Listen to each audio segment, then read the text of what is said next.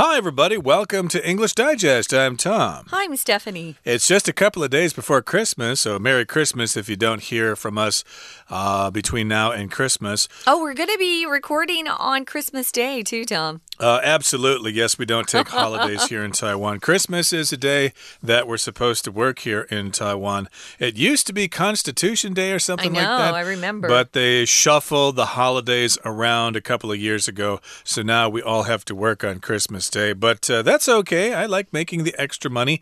But uh, yeah, while we're here on the 23rd of December, uh, we're going to be talking about a high school student who has had a research project which is uh, trying to curb malnutrition, is trying to stop people from not getting enough vitamins. Uh, in other words, she's trying to get them to be more uh, healthy.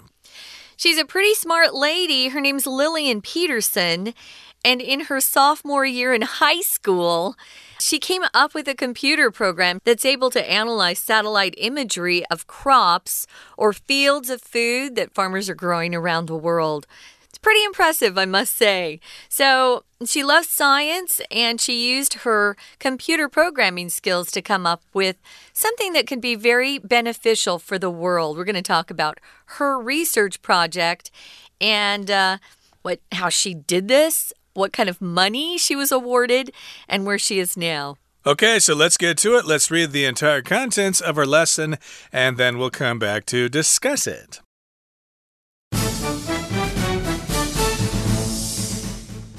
17 year old Lillian Peterson recently won a 250,000 US dollar prize for her exploration into crop prediction as a method of curbing malnutrition.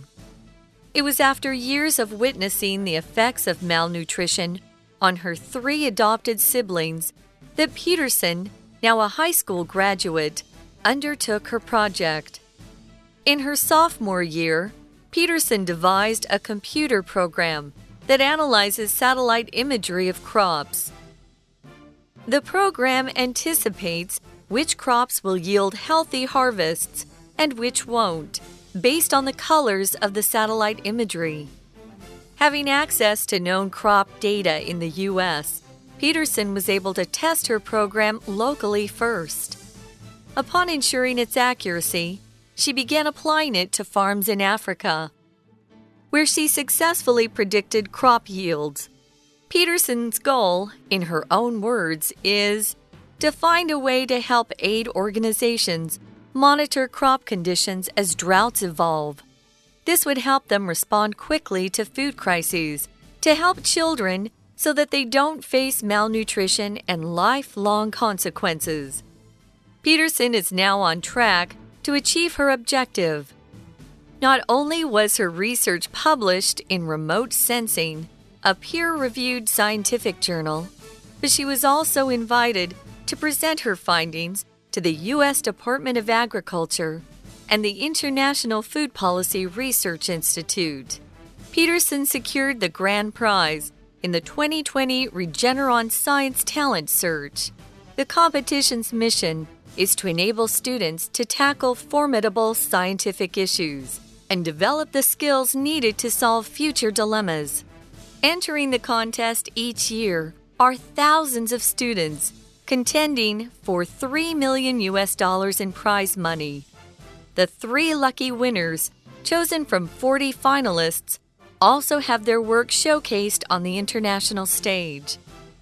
Peterson is now a student at Harvard University, one of the world's most esteemed learning institutions, where she's persevering in her work to permanently end malnutrition. Okay, let's get to it. We're going to talk about a high school student. Uh, I think she's already graduated now, but we're talking about something that she did when she was a high school student. And, you know, like all high schools, they oftentimes have these projects that you have to do. In this particular case, it was a research project. And this particular research project that she has done and that she's continuing to do is aiming to curb malnutrition. So, in this uh, title here, we've got the word curb, which uh, as a verb means to basically limit something or to reduce it, uh, to make it go smaller or get smaller in size or quantity. And so she wants to curb, she wants to reduce malnutrition. Malnutrition, of course, is when you don't get enough nutrients in your diet, not enough calcium, not enough iron that can cause health problems. Yeah, this is a great achievement on her part. I was just reading that uh, this particular prize is the nation's, uh, referring to the United States, oldest and most prestigious STEM competition. STEM, of course, is for the science fields. Uh, what is it? Science, technology, electronics, engineering. engineering machinery? Mathematics. Mathematics. Yep. Wrong. You can tell I never uh, was in the STEM field, uh, one of these STEM fields at least. I was in uh, arts, of course. Anyway, she did a really um, impressive job here because she came up with a computer program uh, when she was in her sophomore year in high school. Now, if you're Curbing something, like Tom said, you just kind of reduce it. Uh, we have curbs on our streets and roads. Uh, if your car tire hits the curb, you've gone too far because that's the start of the sidewalk. Um, I wonder if curb, as we use it uh, to talk about, you know, the part where the sidewalk starts in the road, if it's meant to reduce the speed of the cars, you know, if they go over and hit the curb, it's going to stop them at Could some be. point. Yeah. Anyway, if you curb something, guys, like Tom said, you reduce it. She's hoping they can eliminate or get rid of malnutrition entirely.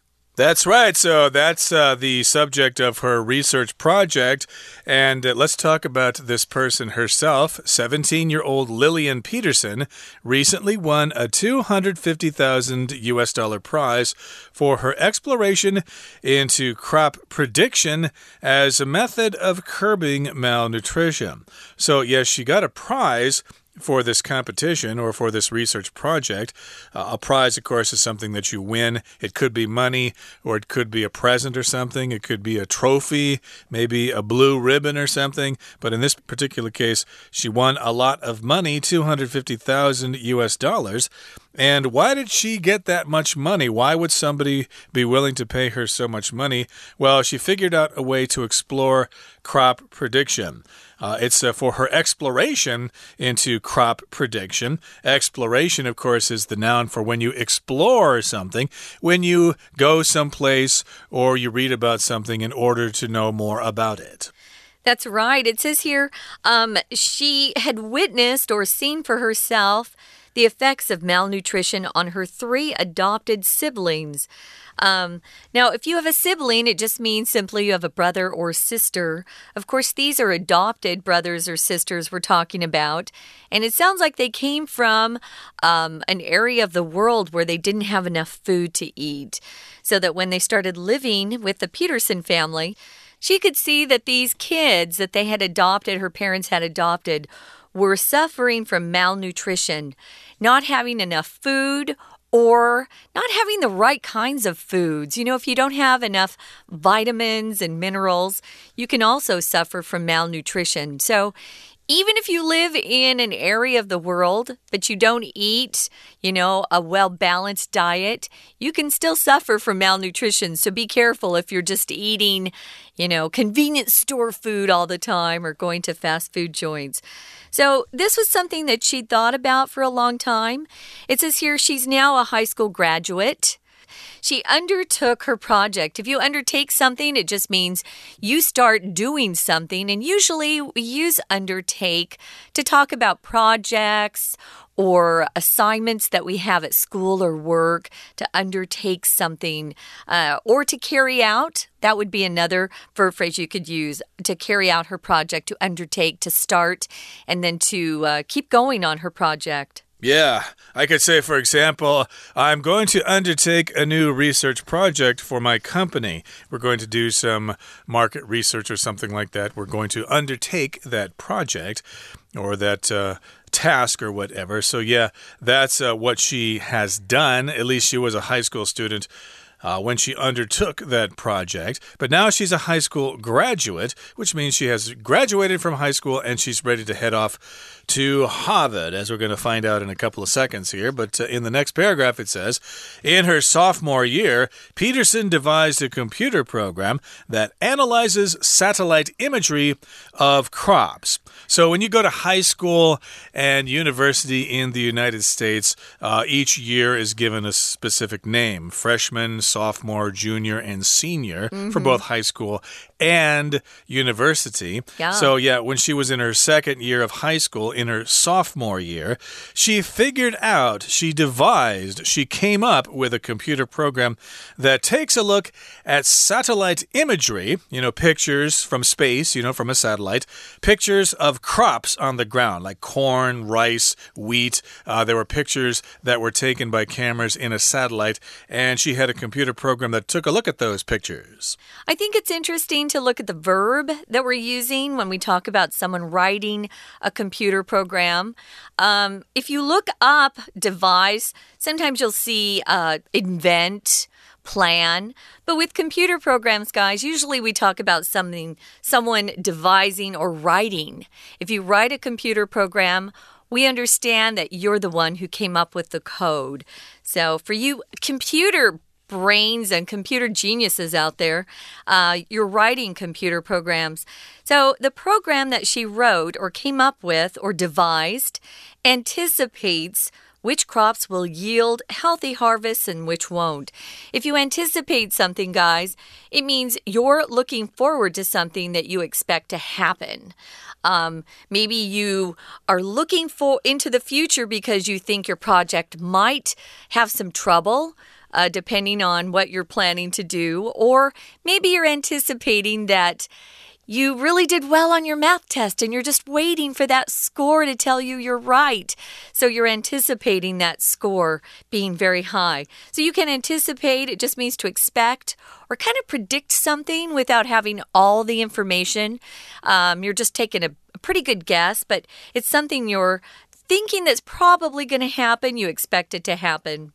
Right, and of course, that program will make a prediction or anticipate which crops will have healthy harvests and which ones won't. And that is based on the colors of the satellite imagery. So somehow, if you look at those pictures, you can tell which crops are going to be healthy and which ones are going to fail. That would be very good information for farmers to know so that they can uh, decide whether it's worth it to harvest their crops or just say, screw it, we'll just do it next year. Okay, well, that brings us to the end of the first part of our lesson.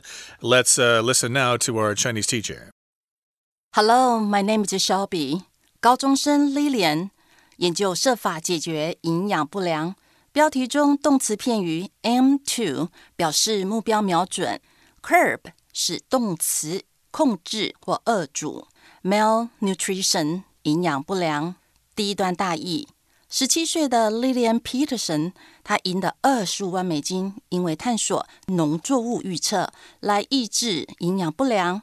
这是好几年目睹营养不良对他三个被领养的手足的影响。That Peterson 就着手进行他的研究。第二句，It was after years of 点点点 that Peterson。这句呢是个分裂句型。It was 加原来句子中的时间副词，表示强调这部分好几年的目睹营养不良。That 之后的 Peterson 才是主词。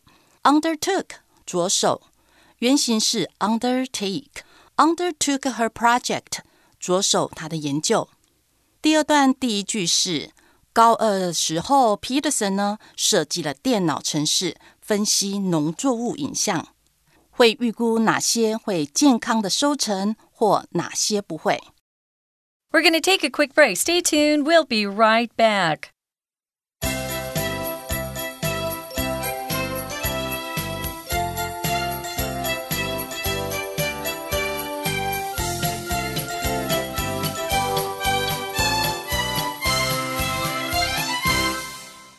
Welcome back, guys. We're talking about Lillian Peterson, uh, a young girl who wrote a computer program that can analyze satellite imagery of crops.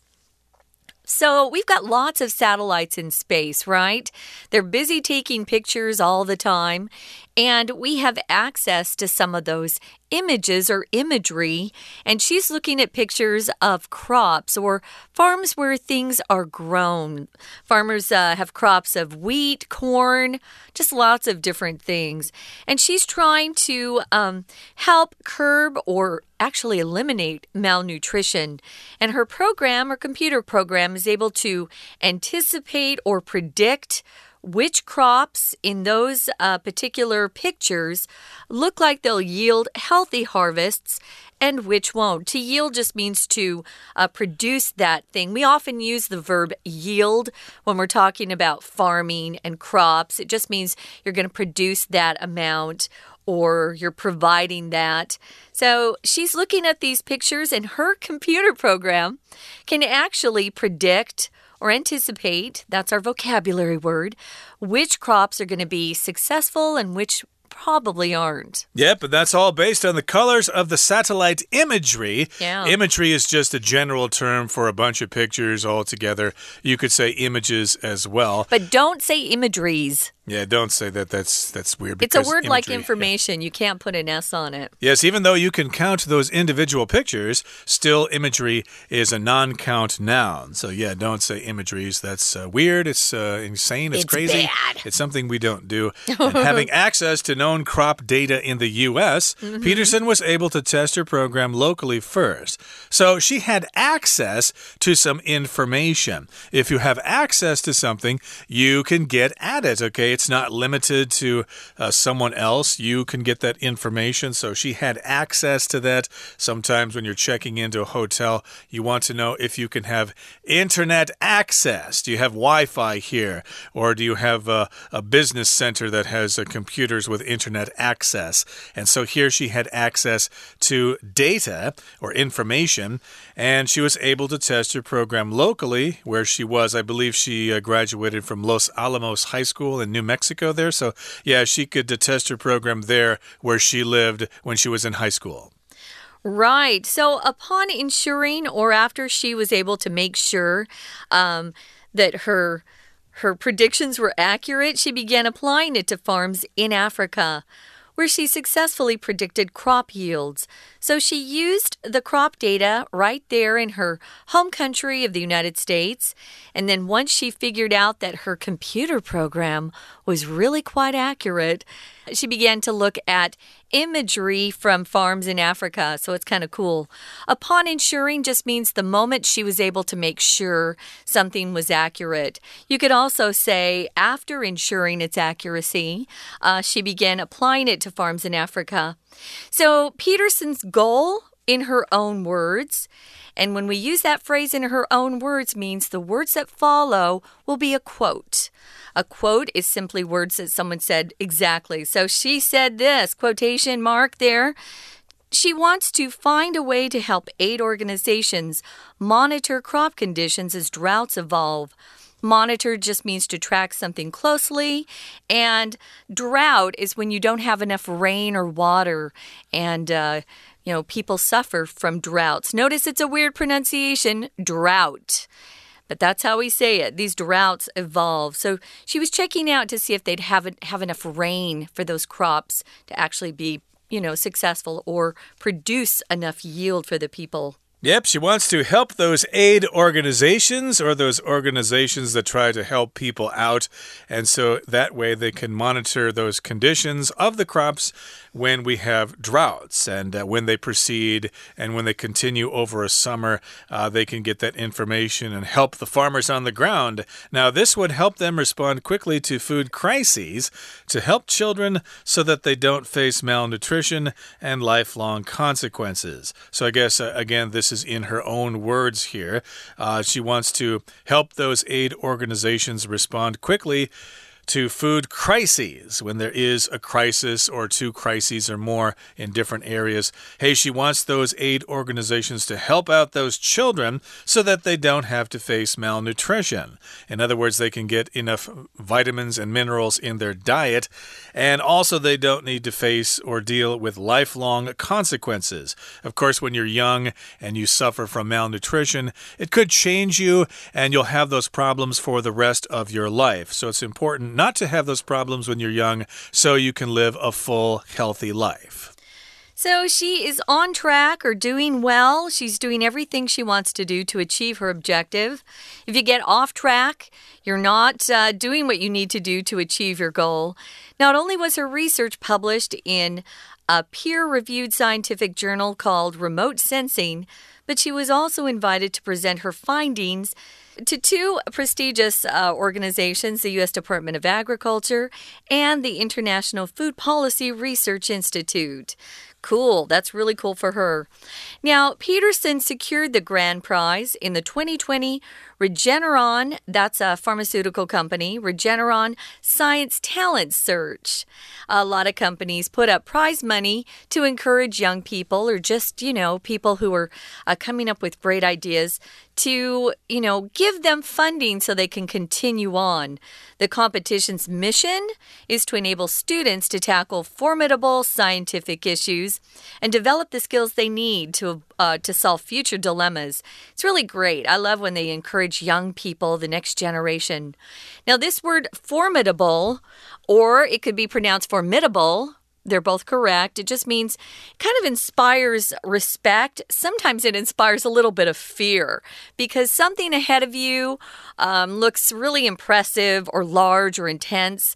Maybe you have a formidable professor who is kind of scary to you, but kind of makes you want to do better because you don't want to let that professor down. Yeah, you could have a formidable opponent in a mm. basketball game, for example. Tough Somebody to beat. Who, yeah, it's kind of scary and hard to beat them. So, yeah, she wants to tackle those formidable scientific issues and develop the skills so that they can solve future dilemmas or future problems. And entering the contest each year are thousands of students contending for 3 million US dollars in prize money. So, lots of students in high schools uh, in the US and maybe some other countries, they contend for this prize. So the verb to contend uh, basically means to compete for something, to contend for. And then if you're talking about the person you're against, you could say contend against somebody or contend with. Uh, for example, maybe you have some back taxes. You need to contend Ooh. with the IRS, you mm -hmm. know, mm-hmm. because they're coming for you and they're going to want you to pay taxes. So, yeah, lots of people are competing for this prize money. That sounds like a lot. Yeah, the three lucky winners were chosen from 40 finalists, and they also showcased their work on the international stage. Now, Peterson is currently a student at Harvard University. She would have the kind of background that Harvard would uh, love to see in their students. Uh, Harvard University, as you know, is one of the world's most esteemed learning institutions. When it's esteemed, it just means it's highly respected, highly admired. Another word for that is prestigious or prestigious. Uh, there are two pronunciations for that word. Where she is currently persevering in her work to permanently end malnutrition. To persevere is a great verb, guys. It just means you keep working hard no matter what the obstacles are in front of you. You won't give up. You just keep going, even though it's a really tough road you're on, or you have some really tough goal, but you don't give up, you don't quit. Lots of our lovely students are persevering in their studies to get better grades and learn better English, and uh, we have the most amount of respect for you. Okay, that brings us to the end of our lesson for today. It's time now to listen to our Chinese teacher. 接着第三句，而获得这些已知的数据，使他能够在当地测试自己的城市。一旦确定，他便应用在非洲农场。请到第三句。 having access to known crop data. Access 途径，have access to 加名词，表示使用或接近某事。这里的 have 写成 having 是省略连接词和主词 Peterson，动词 has 改写成 having 的分词构句。 第四句，Upon ensuring his accuracy，upon 加 v i n g 是 意怎么样就怎么样的意思。upon 是介系词哦，后面要加名词，所以动词加上 i n g 变成动名词。Ensure his accuracy，确保它的准确性。Ensure 确保这个字后面通常加事情，确保某件事。另外相似字 assure，a s s u r e 也是担保。接着我们到第三段第一句。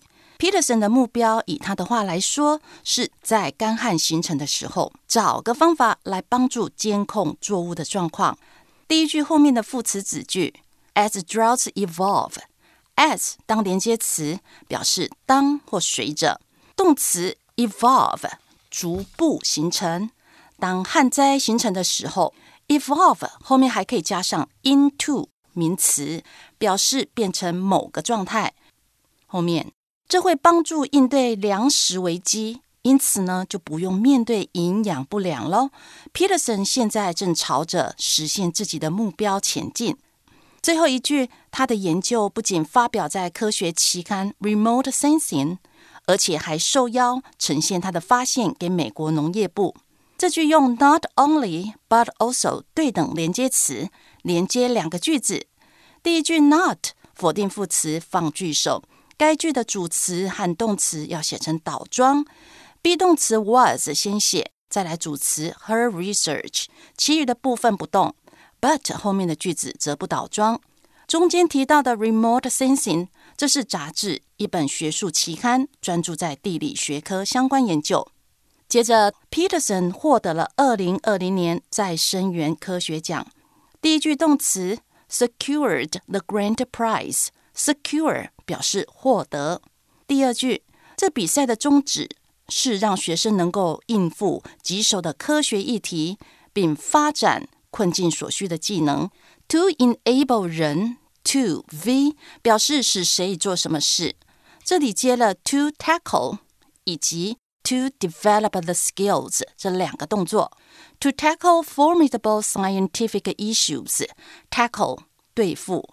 或所以后面经常接 problem 或 difficulty 这些字，formidable 难对付的。